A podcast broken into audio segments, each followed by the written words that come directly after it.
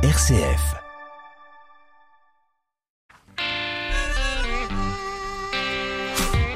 Bonsoir et bienvenue à toutes et à tous dans le 18-19 régional. L'Union à gauche au cœur de la primaire populaire. Un vote qui s'ouvre demain à 10h. Sept candidats, un élu, mais pour quelle légitimité? 467 000 personnes se sont inscrites, c'est beaucoup plus que pour la primaire écologiste. Et on va essayer de comprendre les enjeux de cette primaire dans 10 minutes avec notre invité responsable local de la primaire populaire.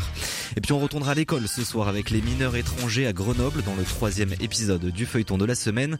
Nous suivrons Bérénice Charles de RCF Isère qui nous emmène découvrir une nouvelle action solidaire de l'association Trois Amis. Deux classes de préparation au CAP sont nées il y a un an pour permettre à ces jeunes motivé de trouver un emploi. Rendez-vous à 18h50. Et puis votre rendez-vous d'actualité, c'est à 18h30 en compagnie de Charlotte Mongibaud. Bonsoir Charlotte. Bonsoir Corentin, bonsoir à toutes et à tous. Quels sont les titres de l'actualité ce soir? Colère chez les producteurs de lait. Ils ont manifesté cet après-midi à Clermont-Ferrand pour demander l'augmentation du prix du lait à la veille d'une mobilisation interprofessionnelle demain face à l'inflation. Ruée dans les centres de vaccination pour les moins de 30 ans, trois jours après la mise en vigueur du pass vaccinal, les primo-vaccinés sont bien au rendez-vous. Reportage à Vaux-en-Velin en banlieue lyonnaise et puis à Lyon comme dans la Drôme et dans le Nord-Isère, la pollution atmosphérique s'épaissit. De nouvelles mesures de restriction de circulation ont été mises en place. Enfin, coup d'œil sur votre météo, des brouillards givront cette nuit prudence sur les routes. Merci beaucoup Charlotte et à tout à l'heure 18h30. Et un peu de tendresse et d'amour quand même dans l'actualité aussi. Le reportage du jour donne le micro à un enseignant et chanteur passionné. Un tour de chant de composition personnelle à découvrir dans 5 minutes. Mais tout de suite c'est le clin d'œil positif avec notre journaliste à Valence Timothée Rouvière que nous allons rejoindre sans plus attendre. 18-19, une émission présentée par Corentin Dubois. Et aujourd'hui, dans votre clin d'œil, on part du côté de Valence et plus particulièrement, on va parler de la colloque Lazare. Et oui, depuis le lundi 17 janvier, elle accueille trois personnes sans domicile fixe. Une action baptisée Hiver solidaire, rendue possible grâce à la mobilisation des paroissiens. Timothée Rouvière, euh, bonjour. Bonjour. Et oui, parce que ce sont eux qui sont en charge du repas, du temps fraternel qui suit et du couchage des sans-abri. L'accueil se déroule en trois étapes. Un bénévole ou un paroissien prépare un repas pour sept personnes à son domicile. Cela peut être une soupe, une quiche ou encore des spaghettis bolognaises, c'est comme vous voulez. Et il l'amène directement à la place des Ormeaux, c'est en face de la colloque Lazare. Il peut ensuite partager ce repas avec les sans-abri. Après le repas, une deuxième équipe intervient. Là aussi, elle est composée de paroissiens et de bénévoles. Elle passe un moment avec les trois hommes sans domicile fixe, âgés d'une quarantaine d'années. Cela peut être autour d'une tisane pour une discussion, un jeu de société, bref, un moment de partage. Et dans un troisième temps, les sans-abri sont logés au chaud dans des salles paroissiales à proximité de la colloque Lazare. Ils sont encadrés par deux bénévoles qui veillent sur eux et le lendemain matin, tout le monde repart. Et comment ce dispositif a vu le jour? Alors l'idée de ce dispositif baptisé Hiver solidaire, il est venu de Pierre Fontaine, le responsable du service diaconie et soins du diocèse de Valence. L'idée est venue de différents messages que je recevais euh, donc à la maison diocésaine disant un tel euh, voilà nous sommes virés du CADA on va être euh, dehors plein mois de décembre et ça ça me faisait ça me faisait tout souci d'autant que je venais de voir que un certain nombre de salles paroissiales restaient chauffé et vide. Et donc je me suis dit, mais est-ce qu'il n'existe pas quelque part un moyen d'utiliser ces salles au service des personnes qui dorment dehors, tout simplement? Et j'ai vu cette expérience qui est née il y a une bonne dizaine d'années à Paris et euh, qui avait exactement le même souci. Comment utiliser les salles paroissiales au service de personnes qui, n'ont pas de toit. Et euh, de cette expérience, on a pu euh, faire un moment de fraternité. Eh ben jusqu'au 25 mars, trois personnes seront donc accueillies tous les soirs, des sans-abri qui ont été envoyés par des éducateurs de rue à la colloque Lazare. Et quel est l'objectif de ce projet, euh, Timothée?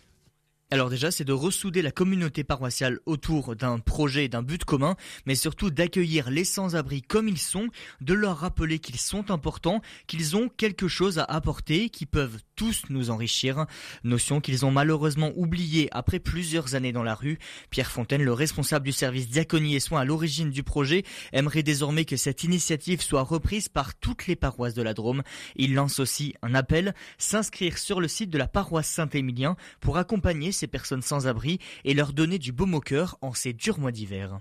Merci beaucoup Timothée Rouvière de RCF euh, du côté de la Drôme pour ce clin d'œil positif. Dans notre reportage aujourd'hui, on va découvrir un enseignant, Arnaud Collignon, qui chante aussi depuis l'adolescence.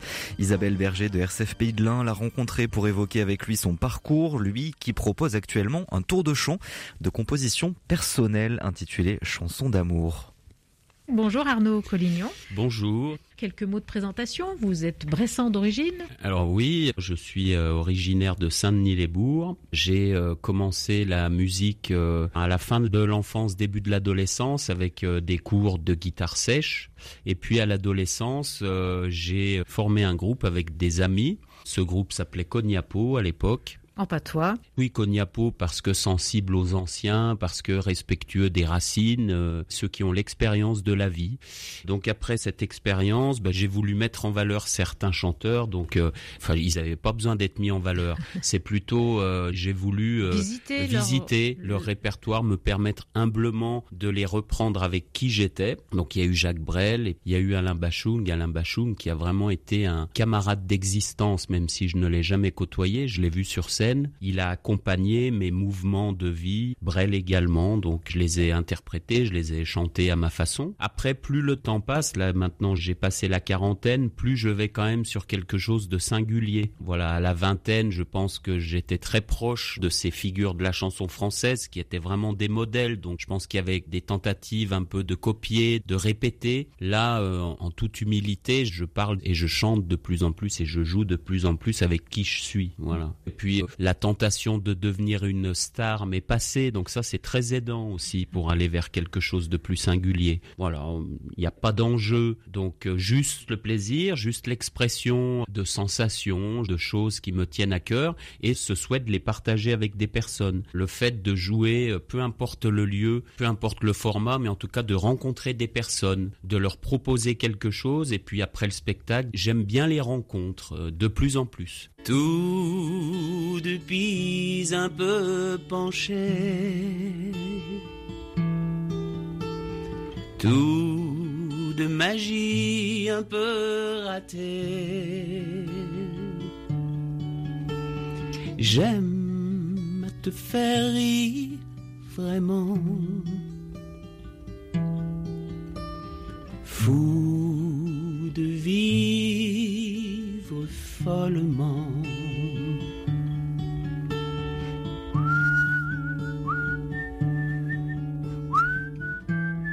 Vous n'avez jamais fait le choix ou tenté d'en faire votre métier? Pas assez courageux. Besoin d'une certaine forme de stabilité. Bon, j'ai un beau métier. Professeur aujourd'hui Ouais, ouais, depuis cinq ans. Mais ça m'a titillé plusieurs fois. Il faut une solidité pour aller vers ça. Il faut un cadre interne bien posé. Aujourd'hui, je pense que je l'ai, mais à la vingtaine, je l'avais pas et je pense que ça aurait pu m'emmener vers des tourments, vers des choses un peu compliquées. Donc j'ai assuré le coup. Mais ça m'a titillé quand même. Avec Cognapo, une productrice qui est venue nous voir au Ninkasi et qui a dit, ben voilà, je vais vous signer. Et euh, certains dans le groupe étaient partants et d'autres dont je faisais partie ont dit non. C'est justement un, outil, la chanson, la musique, dans votre enseignement. Donc vous êtes professeur en lycée en sciences médico-sociales. Oui, je l'utilise. Moi, je mets un point d'honneur à introduire mon cours, à le développer, à le conclure, comme un peu je construis une chanson. Ça doit embarquer un cours, voilà. Et puis il m'arrive, en fin de période avant les vacances, d'offrir une chanson slamée à mes élèves. C'est un petit cadeau, comme ça, de fin de période. Puis ça dit quelque chose, sans faire la leçon. Et je leur souhaite bonnes vacances. C'est sympa d'avoir un prof comme Arnaud Collignon. De toute façon, vous l'avez compris, si on est sympa et respectueux, les autres en face sont sympas et respectueux avec vous. Hein. C'est le thème du spectacle. Hein. Ces chansons d'amour, c'est pas pour rien. Je pense que nous n'avons que cette possibilité-là. Et c'est pas par hasard si je viens à RCF. Moi, je ne suis pas pratiquant, mais l'évangile est ce qu'il annonce, l'amour inconditionnel, moi, je signe pour ça. Et c'est très compliqué à réaliser. Donc, euh, oui, je vais chanter l'amour parce qu'on en a grand besoin et qu'encore une fois, je pense que c'est la seule piste qu'on a pour pouvoir vivre ensemble. Voilà. Et je répète, je n'ai de leçons à donner à personne, ce n'est pas simple. Il faut prendre soin de soi pour pouvoir prendre soin et être dans l'amour de l'autre. Mais encore une fois, la quarantaine passée, je crois que c'est la seule solution qu'on a. Donc l'amour, c'est au sens large? C'est l'amour du vivant, l'amour de la compagne, euh, euh, l'amour d'une personne qu'on peut rencontrer, avec qui on arrive à parler, à se regarder. C'est l'amour de la nature qui nous rappelle à l'humilité, qui nous rappelle que nous sommes un élément parmi un ensemble il y a un écosystème et qu'il faut qu'on arrête de se prendre pour les rois du monde. C'est pour ça aussi que vous dites que vos spectacles peuvent aussi donner euh, l'occasion d'échange à la fin et puis de l'espérance, euh, et puis oui, se parler. Euh, moi, je fais des rencontres qui sont magnifiques pendant les spectacles. Merci Arnaud Collignon. Merci. Arnaud Collignon au micro d'Isabelle Berger de RCF Pays de l'Ain. 18-19, l'invité et qui sera le candidat de gauche pour la présidentielle? Objectif Union pour la primaire populaire, une primaire euh, populaire donc qui débute demain et qui se clôt dimanche à 17h. Un candidat parmi les sept sortira du lot, mais pour quelle légitimité? C'est ce qui, est, ce qui est sûr en tout cas, c'est que près de 467 000 personnes se sont inscrites. On va essayer de comprendre les enjeux de ce vote ce soir avec euh, notre invité, Lorleille Loiseau. Bonsoir. Bonsoir. Donc vous êtes responsable de l'antenne euh, lyonnaise de la primaire populaire. Euh, vous attendiez déjà à autant d'inscrits, 467 000, c'est beaucoup plus déjà que la primaire euh, qu'avaient organisé les écologistes euh, il y a peu. En fait, le, les premiers organisateurs s'attendaient à, peut-être plus, parce qu'on se comptait peut-être sur l'effet boule de neige. Mais quand on compare en fait le nombre de personnes qui avaient signé l'appel de la primaire populaire, donc on était un peu plus de 300 000, et l'effet médiatique qu'il y a eu là les deux derniers mois, moi je trouve ça incroyable et énorme qu'on soit 467 000 parce que à la primaire écologiste ils étaient 120 000 au congrès des Républicains, je sais plus exactement les chiffres, mais c'était beaucoup moins que nous. Et je trouve que ça montre une réelle euh, volonté des électeurs de gauche euh, justement d'une dynamique de rassemblement. Et ça s'est construit aussi ce, ce, mouvement au cours euh, au cours des mois qui a commencé donc euh, euh, fin 2020 si si je me trompe pas début 2021 aussi pour plus structurer. Est-ce que vous pouvez nous expliquer comment ça, ça, a évolué ça au cours des mois? Alors il y a des il y a plusieurs associations et plus de 10 partis politiques qui se sont rassemblés donc fin 2020 jusqu'à avril mai 2021 pour construire un socle commun autour de l'écologie, la démocratie et la justice sociale. Et en fait de mai à fin novembre, il y avait un appel qu'on pouvait, euh, que n'importe qui pouvait signer mmh. pour euh, inciter les candidats de gauche et écologistes à se rassembler. Et surtout, ce qui était important, c'est que du 11 juillet au 11 octobre, il y avait la, la phase des parrainages. C'est-à-dire que chaque personne, chaque citoyen pouvait présenter, euh, proposer, pardon, une, un candidat sur le site de la primaire populaire. Et en fait, les 10, les 5 hommes et les 5 femmes qui avaient le plus de parrainage, ils ont été justement sélectionnés pour euh, participer à cette primaire populaire. Et donc le vote s'ouvre enfin demain à 10h. Ça se clôt euh, dimanche à 17h. Comment le, vote va se dérouler déjà techniquement? Donc en fait, il y a une plateforme de vote euh, qui est mise en place avec euh, NeoVote. Et du coup, chacun a un mot de passe et un identifiant. Et chacun va attribuer une mention aux sept candidats du coup qui sont proposés. Et donc les mentions, il y a très bien, bien, assez bien et insuffisant. Et euh, donc en fait, on va regarder les résultats euh, avec euh, un processus en fait s'appelle le vote au jugement majoritaire et on va regarder la personne qui a la meilleure mention. Et en fait, ça a été décidé ça parce que pour nous, ça montre, enfin pas pour nous, c'est des études qui le montrent, que ça montre beaucoup plus que les électeurs veulent, plutôt que où on choisit un candidat et c'est plus un vote par défaut parfois ou un vote pour éviter certaines personnes qu'un vote qu'on veut réellement et ça montre beaucoup plus la volonté et euh, l'opinion des électeurs un vote euh, au jugement majoritaire. Donc pas forcément pour une personnalité, mais plus pour euh, ses propositions? C'est ça, pour un programme. Sachant que de toute façon, la personne qui va ressortir de cette primaire populaire, elle va devoir signer des, des, des d'assurer des, des, propositions voilà c'est ça il y a donc les dix mesures il va falloir mm. que en fait elle s'engage à les respecter à la présidentielle et justement les personnes qui qui sont là justement à la primaire populaire, c'est qu'elles sont en accord avec les dix mesures euh, qu'on a proposées et elles vont s'engager à les respecter si elles sont élues.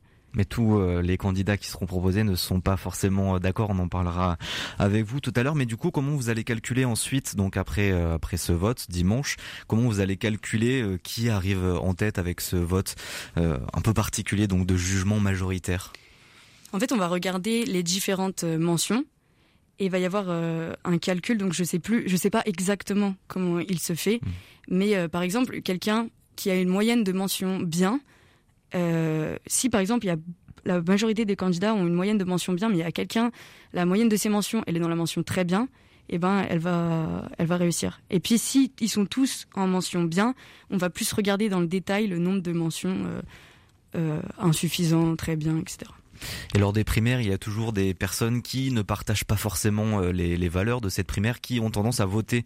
Euh, est-ce que vous vous êtes paré contre contre ce genre d'éventualité euh, pour pour qu'il y ait que les personnes qui partagent les valeurs de gauche, les valeurs écologistes, qui participent à ce vote? Alors déjà, euh, pour éviter qu'il y ait des fraudes ou qu'il y ait justement des, détracteurs et qu'il y ait hmm. quelqu'un qui s'inscrive en masse ou qu'une machine s'inscrive, on devait remplir, enfin on devait euh, renseigner notre carte bancaire. Donc justement, ça a freiné euh, pas mal de personnes qui voulaient s'inscrire au vote, mais c'était une, une obligation en fait. C'est la CNIL aussi qui l'a demandé. Et justement, c'est pour c'est un mécanisme anti-fraude. pour éviter du coup qu'une personne s'inscrive en masse et vienne détracter traquer le vote.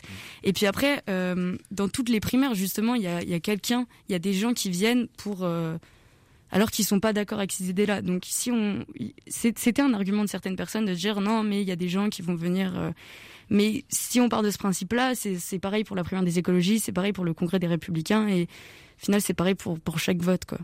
Donc il y a une protection des données quand même euh, avec euh, l'inscription de cette carte bancaire? Oui, oui, la, carte bancaire, euh, mmh. c'est protégé, ça ne sera jamais divulgué. Et justement, il y a vraiment la CNIL et il y a une haute autorité à la primaire populaire qui s'occupe de réguler tout ça. Donc cette personnalité se présente au vote de la primaire populaire, euh, dont euh, des personnalités qu'on ne connaît euh, moins que, d'autres, hein, notamment donc Anna Agueb Porterie, Pierre Larouturou, Charlotte Marchandise. Il y a aussi donc Christiane Taubira qui, qui ont donné leur accord. Donc ça c'est les premiers qui ont donné leur accord. pour d'autres ce n'est pas forcément le cas. Anne Hidalgo, Jean-Luc Mélenchon, Yannick Jadot qui n'ont pas donné leur accord. Pourquoi ces, candidats se retrouvent quand même inscrits aujourd'hui? En fait, on n'est pas une. Euh, on est en fait, on a un vote d'investiture. Et euh, les candidats, ils n'ont pas forcément. Enfin, à chaque fois que quelqu'un vote pour eux ou qu'il y, a un vote qui est fait pour eux quelque part, ils n'ont pas forcément à donner leur, euh, leur accord. Là, il y a 467 000 personnes qui veulent qu'ils s'unissent. Et en fait, on va justement, on va leur donner de la force s'ils sont élus. En fait, on n'est pas du tout là pour être contre eux, on est là pour être avec eux. Et si un des trois candidats qui, pour l'instant, n'a pas encore accepté le processus de la primaire populaire, est élu, et ben justement, tout cet électorat, il l'aura avec lui. Donc, euh, c'est peut-être euh, compliqué à comprendre, mais justement, on n'est pas juste euh, un sondage, on est vraiment un vote d'investiture. Et enfin, en fait, on a un processus de désignation citoyenne. Donc, c'est pas comme une, comme un vote, comme une élection à la présidentielle où on doit dire je suis candidat. Là, c'est les citoyens qui désignent. C'est un mouvement citoyen qui part justement du peuple. Donc voilà. Et comment ça s'est fait euh, que ces, cette personnalité arrive euh, là aujourd'hui, puisqu'au départ il y en avait plus? C'est ça. Et ben du coup, les cinq hommes et les cinq femmes qui avaient été le plus, euh, le plus plébiscités lors de la phase des parrainages, il y en a qui ont, qui ont refusé catégoriquement et qui, se sont, qui, ont surtout, ne, qui ne se sont surtout pas présentés aux élections présidentielles. Donc ils ont été directement pas dans ces, dans ces personnalités. Et donc les sept qui restaient, donc c'est les sept qui sont proposés euh, à la primaire populaire. Donc c'est aussi sept que nous avons déjà euh, plébiscité euh, avant. Et c'est aussi pour ça que par exemple Nathalie Arthaud n'est pas à la primaire populaire ou Philippe Poutou, Poutou pardon, parce qu'ils étaient justement à plus de 10 là, c'est les dix premiers et eux, ils étaient, je ne connais pas les chiffres, mais ils devaient être 12e, mmh. 13e et c'est pour ça qu'ils ne sont pas à la primaire populaire. Anne Hidalgo, donc Yannick Jadot et Jean-Luc euh, Mélenchon qui n'ont pas donné leur accord. Si euh, l'un d'entre eux est élu, est-ce que vous allez quand même les soutenir? Qu'est-ce qui va se passer? Oui, bah, en fait, là, c'est vraiment, comme je le disais, c'est vraiment un processus de désignation citoyenne. Et on est là pour leur donner euh, un électorat. On est là pour dire, bon, d'accord, l'électorat de gauche veut que cette personne les représente à l'élection présidentielle. Eh ben, on va aller derrière cette personne-là. Hum. Euh, vous restez euh, avec nous, Lorlaï Loiseau, responsable de l'antenne lyonnaise de la primaire populaire. On va continuer de, de parler de ce vote, sur les enjeux aussi tout autour de ce vote à quelques mois de la présidentielle 2022. On se retrouve après le journal régional. Les événements passés ont façonné le monde et nos sociétés. Dans Les Racines du présent, Frédéric Mounier et ses invités traitent un sujet d'actualité en remontant à ses origines. Une enquête qui met en évidence les répercussions des faits passés dans notre quotidien. Les racines du présent, c'est ce jeudi à 21h. RCF 18h30, l'heure du journal régional présenté par Charlotte Mongibaud. Bonsoir Charlotte. Bonsoir Corentin, bonsoir à toutes et à tous. Colère chez les agriculteurs, producteurs laitiers en Auvergne. Ils ont manifesté cet après-midi à Clermont-Ferrand pour demander l'augmentation du prix du lait. Ruée dans les centres de vaccination pour les moins de 30 ans, trois jours après la mise en vigueur du pass vaccinal, les primo-vaccinés sont au rendez-vous. Et puis à Lyon, dans la Drôme et dans le Nord-Isère, la pollution de l'air s'épaissit. De nouvelles mesures de restriction restrictions de circulation ont été mises en place cet après-midi. Enfin, coup d'œil sur votre météo, des brouillards givrants cette nuit, prudence sur les routes. Le prix de l'essence continue de s'envoler. Oui, et le gouvernement a réagi. Alors en plus de la prime inflation versée en début d'année, le Premier ministre Jean Castex a annoncé hier relever le barème de l'indemnité kilométrique, plus 10% pour le remboursement pour les travailleurs qui utilisent leur voiture pour aller travailler, donc infirmières, aide à domicile par exemple. Cela concerne en tout 2,5 millions de foyers en France, mais pas de solution pour l'instant pour les agriculteurs. Des centaines d'éleveurs laitiers manifestés cet après-midi à Clermont-Ferrand. Il demande la hausse des prix du lait pour éponger celle des matières premières. Benjamin Kerr est éleveur à Saint-Just. Il est en colère, sa facture d'essence explose et pas ses recettes. En 2021, donc, euh, on a acheté le carburant 0,72 euh, centimes en moyenne. Et la dernière livraison qu'on a eue, là, c'était il, y a, il 10 jours, on l'a payé 1,13 40 centimes euh, de plus le litre. Nous euh, qui passons environ 30 euh, 000 litres à l'année, et eh ben tout de suite c'est 12 000 euros de plus. Rien que nous sur ces trois postes euh, alimentation, gasoil des tracteurs et des engrais, 50 000 euros. L'année prochaine, si on se repaye une, une sécheresse qu'il va falloir acheter, on verra les agriculteurs en difficulté. Des propos recueillis par Stéphane Marcelot. Le pouvoir d'achat, c'est justement le leitmotiv d'une journée de mobilisation nationale interprofessionnelle demain, à l'appel de la CGT, FO, FSU et Solidaire. Des perturbations sont à prévoir dans les écoles et dans d'autres champs d'activité, puisque de nombreuses professions seront mobilisées pour demander des hausses de salaire, des hausses aussi de pensions de retraite. Mais un syndicat demain manque à l'appel. La CFDT n'a pas voulu lancer d'appel à la grève. Fabienne Chambon, secrétaire générale CFDT Dromardèche justifie cette décision. C'est pas du tout nos méthodes. On commence par, euh, par participer aux négociations, c'est-à-dire qu'on s'assoit, on discute. Les autres organisations syndicales, et ça se, et ça se défend, et je ne suis pas dans la critique, euh, préfèrent descendre dans la rue. Nous, euh, on négocie jusqu'au bout les textes, et c'est pour ça qu'on a eu quelques avancées, hein, notamment sur le Ségur, sur la loi précarité par exemple, on n'obtient pas, toujours gain de cause, hein, ça c'est sûr. Mais on continue de discuter. Nous, descendre dans la rue et la grève, c'est vraiment euh, notre dernier levier. On y va crescendo en fait. Pour l'instant, c'est un peu tôt. Il y a des négociations qui vont s'ouvrir en février, donc euh, euh, c'est un peu tôt hein, avec notre ministre Améline Montchalin, hein, qui, représente les agents de, des fonctions publiques. Donc pour nous, c'est un peu tôt. On est pour le dégel du point d'indice. Hein, est on est pour plein de choses en fait. Mais il faut qu'on se rende compte qu'on ne pourra pas forcément tout obtenir et qu'il va falloir qu'on négocie, falloir qu'on avance pas à pas le point d'indice qui reste gelé en 2022 dans la fonction publique. C'est ce qu'avait annoncé en décembre Amélie de Montchalin, ministre de la fonction publique. Le député du Rhône, Bruno Bonnel, vient d'être nommé par le gouvernement cet après-midi pour piloter France 2030, un projet d'investissement présenté par le président en octobre dernier avec une enveloppe très conséquente, 34 milliards d'euros pour relever le défi du développement déclin industriel français en misant sur des filières d'avenir comme le nucléaire, l'hydrogène ou encore les semi-conducteurs. Bruno Bonnel a donc dû abandonner aujourd'hui son siège de député LREM. En politique, toujours, la semaine est marquée par l'organisation de cette primaire populaire à gauche, primaire populaire qui s'ouvre demain. On continue à en parler après le journal régional avec notre invité, Laurelie Loiseau, coordinatrice du comité local de la primaire populaire. Une initiative largement boudée par les candidats de gauche, Anne Hidalgo, Yannick Jadot ou encore Jean-Luc Mélenchon qui ont d'ores et déjà refusé de reconnaître le résultat du scrutin, contrairement à Christiane Taubira. Un spectacle de désunion qui horripile René Souchon, l'ancien président socialiste de la région Auvergne. Il soutient, lui, la primaire populaire. Moi, je soutiens l'initiative, oui. Pour autant, je ne sais pas si je voterai au premier tour pour l'un des ou l'une des candidates qui émergeront. Euh, je suis plutôt sur un vote blanc au premier tour, parce que je veux donner aussi une leçon modestement à tous ces, candidats qui, qui, ont oublié le commun. En attendant, je pense que l'initiative, c'est déjà ça, va montrer, au moins démontrera qu'il y a des gens de gauche, assez nombreux, qui souhaitent une union, qui souhaitent un projet. C'est déjà pas mal. Après, euh, c'est autre chose. Et le second tour est encore autre chose. Mais au second tour, quoi qu'il arrive, on n'y sera pas maintenant. René Souchon, ancien président de la région Auvergne. Rué à présent dans les centres de vaccination depuis la mise en place du pass vaccinal en début de semaine. Et il y a de nouveaux venus, des primo-vaccinés de moins de 30 ans. Docteur Ali Kaba arriva, on voit arriver tous les jours dans le centre de vaccination de Vaux-en-Velin, en banlieue lyonnaise.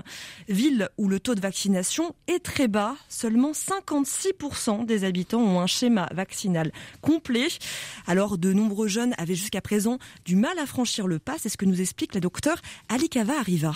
On a eu un creux en octobre et en novembre où vraiment on était euh, entre 100 et 150 personnes par jour et là on est passé à 700 800 personnes par jour depuis début décembre. C'est beaucoup là, on est à 527 aujourd'hui et en fait on serait à beaucoup plus si les gens n'étaient pas positifs ou qu'à contact. Un vaudé sur deux à moins de 30 ans et c'est eux qui actuellement viennent se faire vacciner. Ce samedi on a eu que des 18-25 ans et là aujourd'hui c'est 30-40 ans, c'est des jeunes. Toute cette population qui n'était pas vaccinée du tout, hein, le, les fameux 20-22% qui ne sont pas vaccinés, ils vont se vacciner dans les jours qui viennent parce que sinon ça va devenir euh, trop compliqué pour eux. Et ne bien dire qu'il y a des gens qui finissent en réanimation même s'ils sont jeunes. Hein. On a des 20-40 ans qui vont en réanimation, donc ça n'arrive pas qu'aux autres, donc il faut se protéger de la maladie.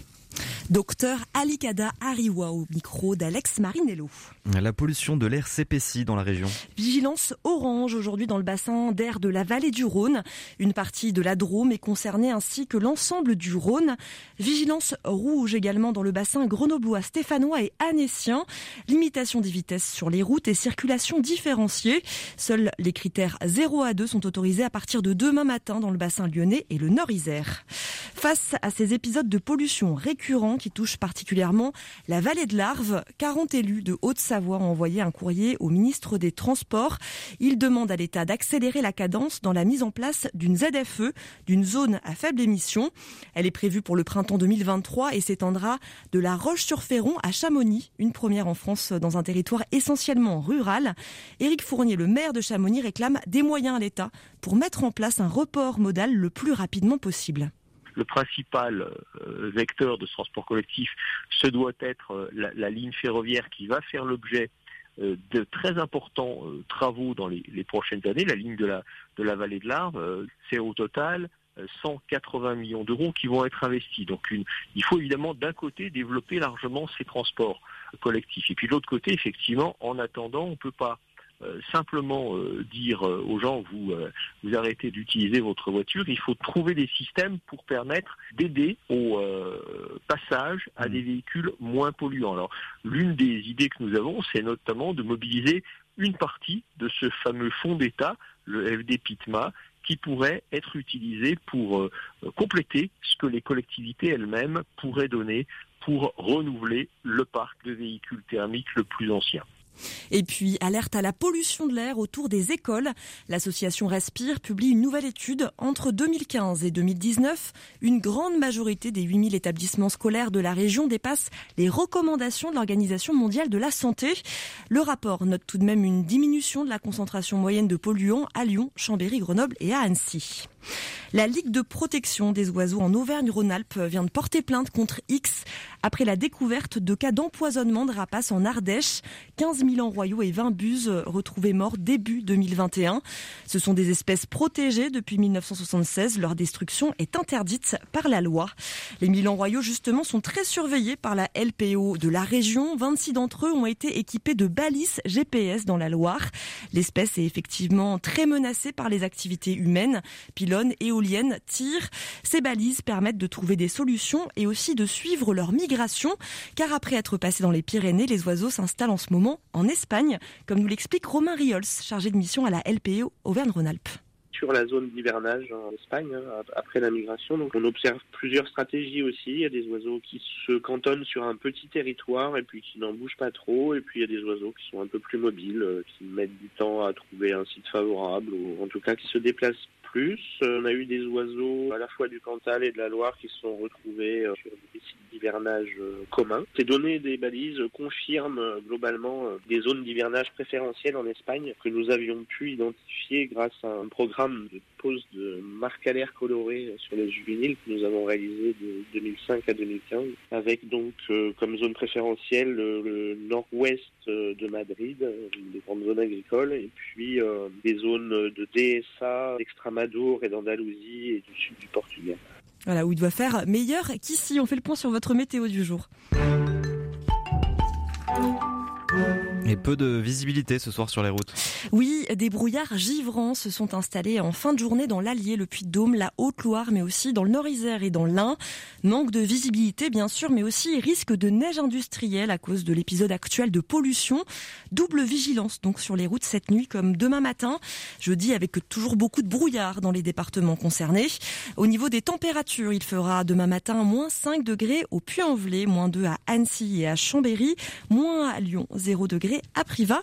L'après-midi, le ciel va se découvrir. Il fera beau avec beaucoup de soleil. 4 degrés à Grenoble, 5 à Clermont-Ferrand et 13 degrés la maximale au Sablières dans le sud de l'Ardèche. Merci beaucoup Charlotte et on vous retrouve demain à 18h30 pour l'actualité régionale.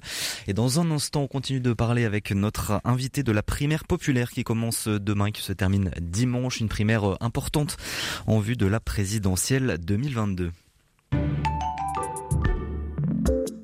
Retrouvez les émissions RCF en podcast sur les plateformes Apple Podcast, Google Podcast, Deezer et Spotify.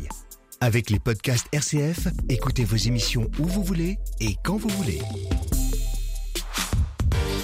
18-19, l'invité. Et nous retrouvons notre invité ce soir dans le 18-19, Lorlaï Loiseau, responsable de l'antenne lyonnaise de la primaire populaire, donc primaire populaire qui, qui débute demain à 10h, une primaire importante pour euh, des candidats de la gauche qui d'ailleurs ne participent pas tous, ou en tout cas qui ne donnent pas tous leur accord à cette euh, primaire populaire. Ça s'étalera jusqu'à dimanche avec euh, les résultats peut-être en, fin de journée.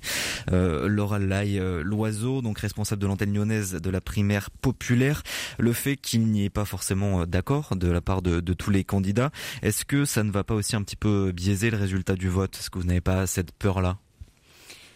Euh, je peux pas vraiment parler au nom de la primaire populaire parce que là, je vais parler en, mon jeu, en, mon, point de vue. Moi, je sais pas si, euh, je vais voter pour des personnes qui veulent pas forcément l'union parce que pour moi, c'est pas, ils veulent pas forcément le bien commun. Après, c'est mon avis à moi et je sais que c'est pas l'avis de, de plein d'autres euh, votants. Et justement, je pense qu'il y en a qui ont aussi réfléchi et ceux qui font partie des partis politiques euh, de Jean-Luc Mélenchon, de Yannick Jadot et d'Anne Hidalgo, ils se sont aussi inscrits sur euh, cette primaire populaire et ils vont aussi voter pour leur candidat. Après, enfin, je dis voter, mais c'est attribuer une mention, faut, mm. faut le rappeler. Et justement, ils vont, ils vont pas voter en masse pour un seul candidat. On va pas voter en masse.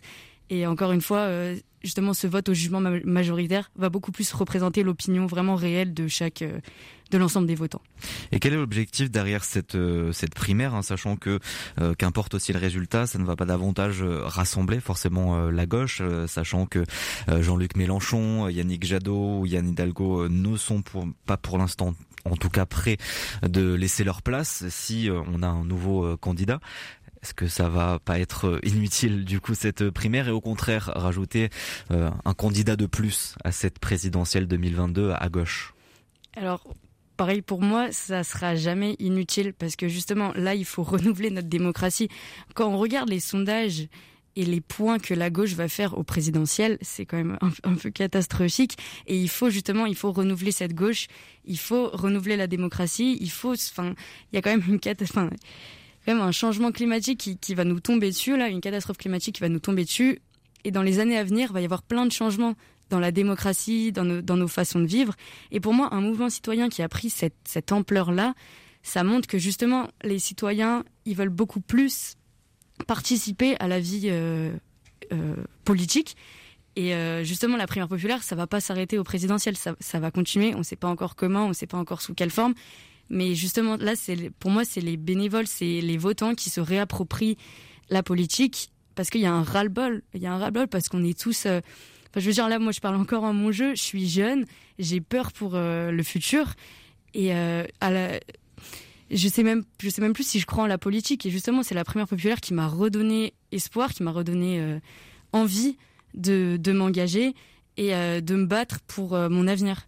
Donc je pense que ça sera jamais inutile. Justement, là, on est 5000 bénévoles en France. Et il y a vraiment, va y avoir un, un, vent nouveau pour moi, un vent démocratie. Peut-être que ça se fera pas en 2022 et c'est regrettable parce qu'on a, on n'a pas 5 ans. C'est ça le souci. Mais si ça se fait pas maintenant, ça se fera dans les années à venir et, et ça sera jamais inutile et, j'y crois. Et pour cette présidentielle, on a des doutes, en tout cas. On a des doutes. Après, en novembre, on était, je pense qu'on était 200 000 signataires. On pensait pas que ça allait arriver là. Et justement, pareil, les médias parlaient pas de nous alors qu'on était tout le temps dans la rue, à pas manifester, hein, mais à parler à, plein de gens. Et on voit en deux mois comme ça a changé et on ne sait pas ce qui peut arriver là dans les deux mois qui arrivent. On, voit très bien que le monde politique, de toute façon, il, peut changer.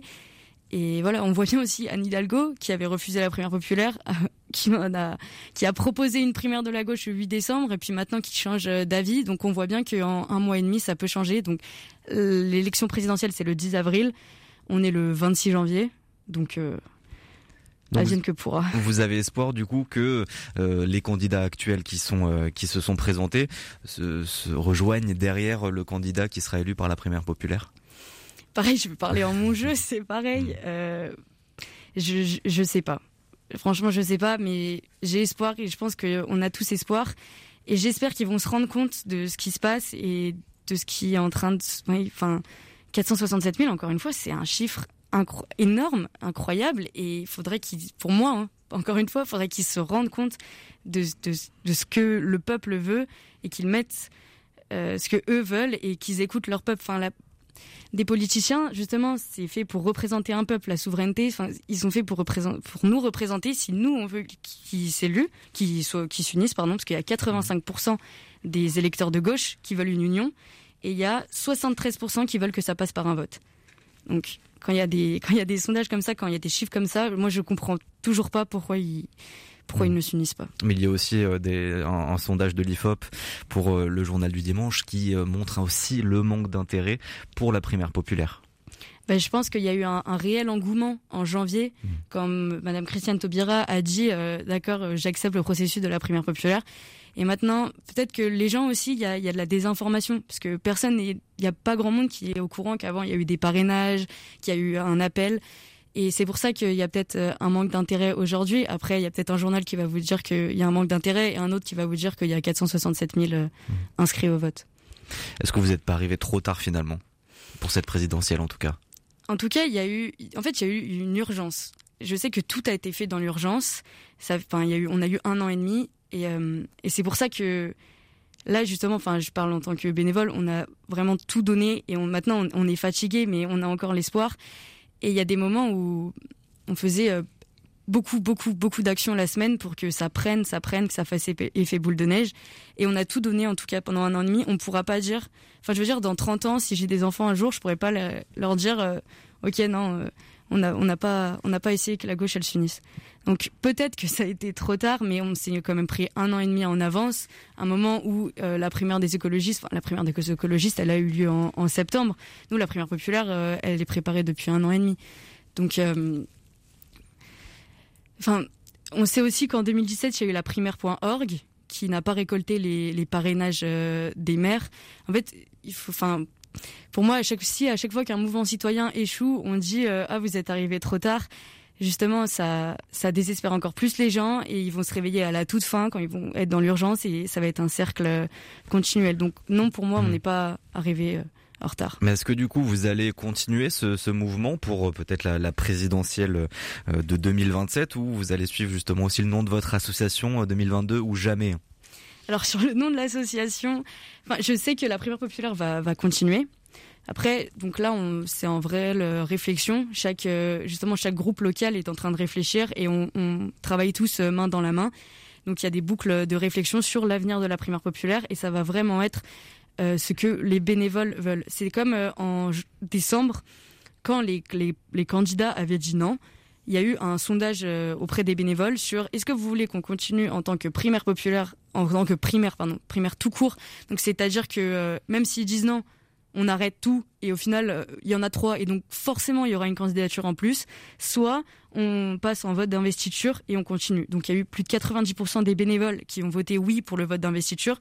Et là ça va être pareil pour l'avenir de la primaire populaire. Il va vraiment y avoir une consultation des bénévoles et donc sur le nom, je sais pas. Je sais qu'on s'appellera pas la primaire populaire, c'est sûr, parce que ça sera après les présidentielles. Mais je peux vous garantir que ça va, que ça va continuer. Quelles sont les différentes formes possibles euh, que ça va prendre? Est-ce que vous allez euh, seulement revenir pour la présidentielle 2027 Est-ce que euh, vous serez là aussi pour les législatives après l'élection présidentielle de 2022 Quelle forme ça va prendre? Quelles sont les possibilités? Est-ce que ça vous en discutez déjà des, des différentes options? Donc oui, on en, on en discute. Après, on voit pas jusqu'à 2027 euh, non plus, parce que c'est mmh. dans c'est dans cinq ans. Et oui, il y a des élections avant. Et justement, on parle énormément des élections présidentielles, mais beaucoup moins des élections législatives ou euh, régionales, etc. Et euh, pareil, il n'y a pas de. C'est vraiment en réflexion. Mais je pense qu'il y aura quelque chose pour les législatives et qu'il y aura quelque chose pour les élections d'après, ou même des mouvements à l'échelle locale travailler avec euh, les enfin avec les, les, mairies, travailler avec euh, le conseil régional, etc. Hmm. Est-ce qu'il y aura pas plus de difficultés du coup le, travail en local avec beaucoup plus aussi de, de personnalité Est-ce que c'est vraiment réalisable? Et eh Ça, je je ne sais pas hmm. forcément. C'est encore en, en, cours de construction. Après, euh, chaque groupe local, euh, en fait, on ne sait pas. On est vraiment en construction. On ne sait pas si le groupe national va tout copiloter ou chaque groupe local va faire euh, à l'échelle locale. On, on, ne sait pas encore. Euh, il y aura le, le, socle commun, le socle commun déjà que vous avez déjà défini, avec notamment dix propositions euh, de rupture autour de l'écologie, de, la démocratie, du social également. Vous allez forcément imposer pardon au, candidat qui sera élu d'accepter ce, socle commun sinon vous n'allez pas les soutenir c'est comme ça que ça va marcher ou pas? En fait c'est les candidats qui du coup ont accepté le processus de la primaire populaire ils ont accepté les dix mesures du socle commun et mmh. ils ont et pour celles et ceux qui n'ont pas accepté comme Jean-Luc Mélenchon euh, Anne Hidalgo Yannick Jadot? Bah, en fait, ces personnes-là, elles vont aller à la. Si par exemple, euh, Jean-Luc Mélenchon gagne la primaire populaire, il va aller, euh, vu qu'il n'a pas accepté le processus, il va aller à la présidentielle sous le sous le symbole, euh, enfin sous le mouvement des, sous le parti politique pardon des insoumis. donc là, lui, il s'est engagé à rien. Si c'est quelqu'un, si c'est Christiane Taubira, Anna Agueb-Portery, Charlotte Marchandise ou Pierre Larouturou qui remporte la primaire populaire, là, cette personne-là, elle va y aller sous le mouvement la primaire populaire et là, elle devra elle devra euh, s'engager à. Mais vous ferez campagne dans tous les cas. On fera campagne. Dans, oui, en fait, on va apporter notre soutien hmm. à la personne qui va ressortir dimanche euh, des résultats du vote. Donc résultat dimanche soir. On, rappelle que le vote se termine euh, à 17h. Merci beaucoup euh, Lorlaï d'avoir été avec nous. Lorlaï Loiseau, responsable de l'antenne lyonnaise de la primaire populaire. 18-19, le feuilleton de la semaine. Et ouvrez les cahiers, c'est l'heure du feuilleton de la semaine. On retourne à l'école avec les mineurs étrangers à Grenoble. L'association 3 Amis les accompagne pour leur permettre de rejoindre le système scolaire avec des cours de remise à niveau. Mais très vite, une question s'est posée et après Eh bien, si certains réussissent à intégrer des études supérieures, d'autres exprimer le désir de pouvoir travailler, l'association a donc décidé il y a un an tout juste de mettre sur pied deux classes de préparation au CAP pour permettre justement à ces jeunes motivés de trouver un emploi on se relève les manches pour les travaux pratiques avec Bérénice Charles. Une centaine de jeunes mineurs étrangers ont ainsi pu rejoindre un parcours scolaire classique grâce à l'association Trois Amis. Mais pour son président David Hayes, il fallait encore aller plus loin. On s'est rendu compte en fait au départ, quand on accueillait les mineurs, ils pouvaient être euh, au bout d'un moment intégrés dans les établissements de l'éducation nationale. Mais pour les jeunes majeurs, entre 18 et 21 ans, c'est pas possible. Alors c'est pour ça que Trois Amis prépare les jeunes à préparer des CAP. Donc ça, nécessite une organisation un peu plus, euh, un peu plus poussée, euh, des bénévoles qui s'y connaissent en, dans, dans, ces métiers techniques, euh, qui peuvent les accompagner. Il faut avoir des ateliers, euh, des ateliers avec un plateau technique professionnel. Et puis il y a, tous les, les, bénévoles enseignants qui, s'impliquent au quotidien. Au niveau, de, au niveau des locaux, on est accueilli par un, bâtiment qui est, prêté par la ville de Grenoble. Et puis pour, les pour nos ateliers maintenant, un, un bâtiment prêté par l'AFPA. Donc on a, on a, on a du matériel.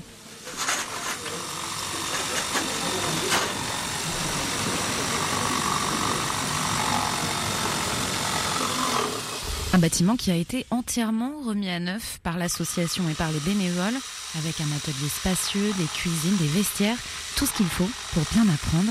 Et il y a du boulot, c'est ce que nous explique Régine Barbe, directrice de l'association. Les jeunes, ils vont se présenter en candidat libre et nous, nous les accompagnons tout, tout, au long de leur préparation pendant les deux ans nécessaires pour présenter un CAP. Donc on ouvre deux spécialités, APR, agent polyvalent de restauration, et un CAP en maintenance des bâtiments de collectivité, MBC, où on fait euh, des personnes qui sont capables de à peu près tout faire dans une maison. Les difficultés qu'il peut y avoir au niveau euh, aussi bien de la faïence, de la plomberie, de l'électricité, maçonnerie, euh, menuiserie, etc. Ce qui est tout à fait précieux en collectivité. C'est des métiers en tension et c'est pas utile aujourd'hui de pré préparer des jeunes en leur faisant miroiter un, métier qui demain va les conduire droit au chômage auquel ils n'ont pas droit d'ailleurs. Hein. Deuxièmement, ben, le jeune qui aura euh, ce CAP, admettons s'il était appelé à ne pas rester en France, hein, s'il n'obtient pas les papiers, bah, il peut retourner dans son pays ou dans n'importe quel autre pays et il sera performant, ce qui fait que ben, il pourra toujours trouver du travail ailleurs. Et là, eh ben, je lance vraiment un appel. On a besoin de bénévoles en français, en maths, dans les spécialités aussi, menuiserie, des artisans par exemple, en électricité, plomberie, etc. Même s'ils n'ont pas forcément euh, un diplôme très élevé, c'est pas ça qui est important, c'est le savoir-faire et qu'ils nous aident à former ces jeunes qui ne demandent que ça. Parce que plus motivés que ces jeunes-là, ça sera difficile à trouver sur le sol français. Motivé, Leno l'est énormément. Il a fait partie des premiers à intégrer cette préparation au CAP. Je ne faisais rien. Le matin, je me levais sur ma sortie comme ça. Mais du coup, euh, aujourd'hui, euh, je suis orienté par trois amis et euh, ils m'ont poussé à avoir envie de faire quelque chose qui est le CAP. J'ai abandonné les études chez moi et ici, ils m'ont donné la chance d'encore euh, de faire ce que j'ai manqué chez moi. Et du coup, le CAP, j'espère, euh, je vais y arriver. Je vais y arriver. Il fut des temps que j'ai passé, franchement, c'était chaud chez moi. Mais c'est grâce à eux que je me suis pu remettre sous mes pieds. Et c'était là, il me dit, oh, Lino, réveille-toi, c'est pas fini. Hein. Sois fort dans la tête. Je sais que tu vas arriver. Hein. Mais c'est grâce à eux que j'ai pu surmonter. En un mot, je peux dire, c'est eux ma source d'inspiration, quoi. Ça m'a beaucoup donné la force. Et vous l'avez euh, entendu, si vous voulez aider ces jeunes et en devenant professeur bénévole, vous pouvez euh, le faire en candidatant sur 3ami.org. Et dans le cadre du festival Guitare en Alpes 2022, les deux solistes d'exception que sont les guitaristes Jérémy Jouve et le violoniste Pierre Foucheneret joueront aux côtés de l'Orchestre des Pays de Savoie. Rendez-vous donc au théâtre Charles Dulin de Chambéry ce samedi à 17h. Et on en profite pour écouter un morceau de l'album Jérémy Jouve et Friends. C'est sorti en 2021 avec le titre Rêve fou.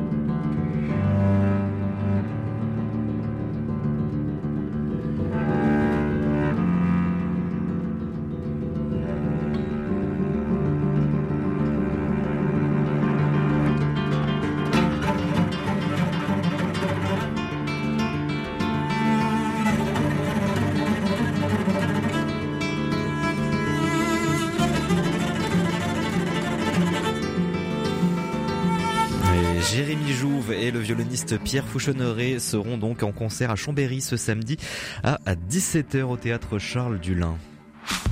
C'est la fin du 18-19. Merci de nous avoir suivis. Merci aux équipes de RCF d'Auvergne-Rhône-Alpes, à à la réalisation de cette émission. On se retrouve euh, demain pour l'actualité régionale. Tout de suite, c'est l'actualité nationale et internationale présentée par Clotilde Dumay. Donc à demain, très belle soirée et surtout prenez soin de vous.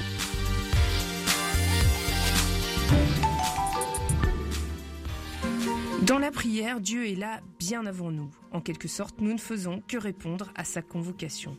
Avec maladresse parfois, avec la peur de ce silence aussi. Alors cette semaine, le Père Patrick Royanet questionne ce que veut dire prier. Ce docteur en théologie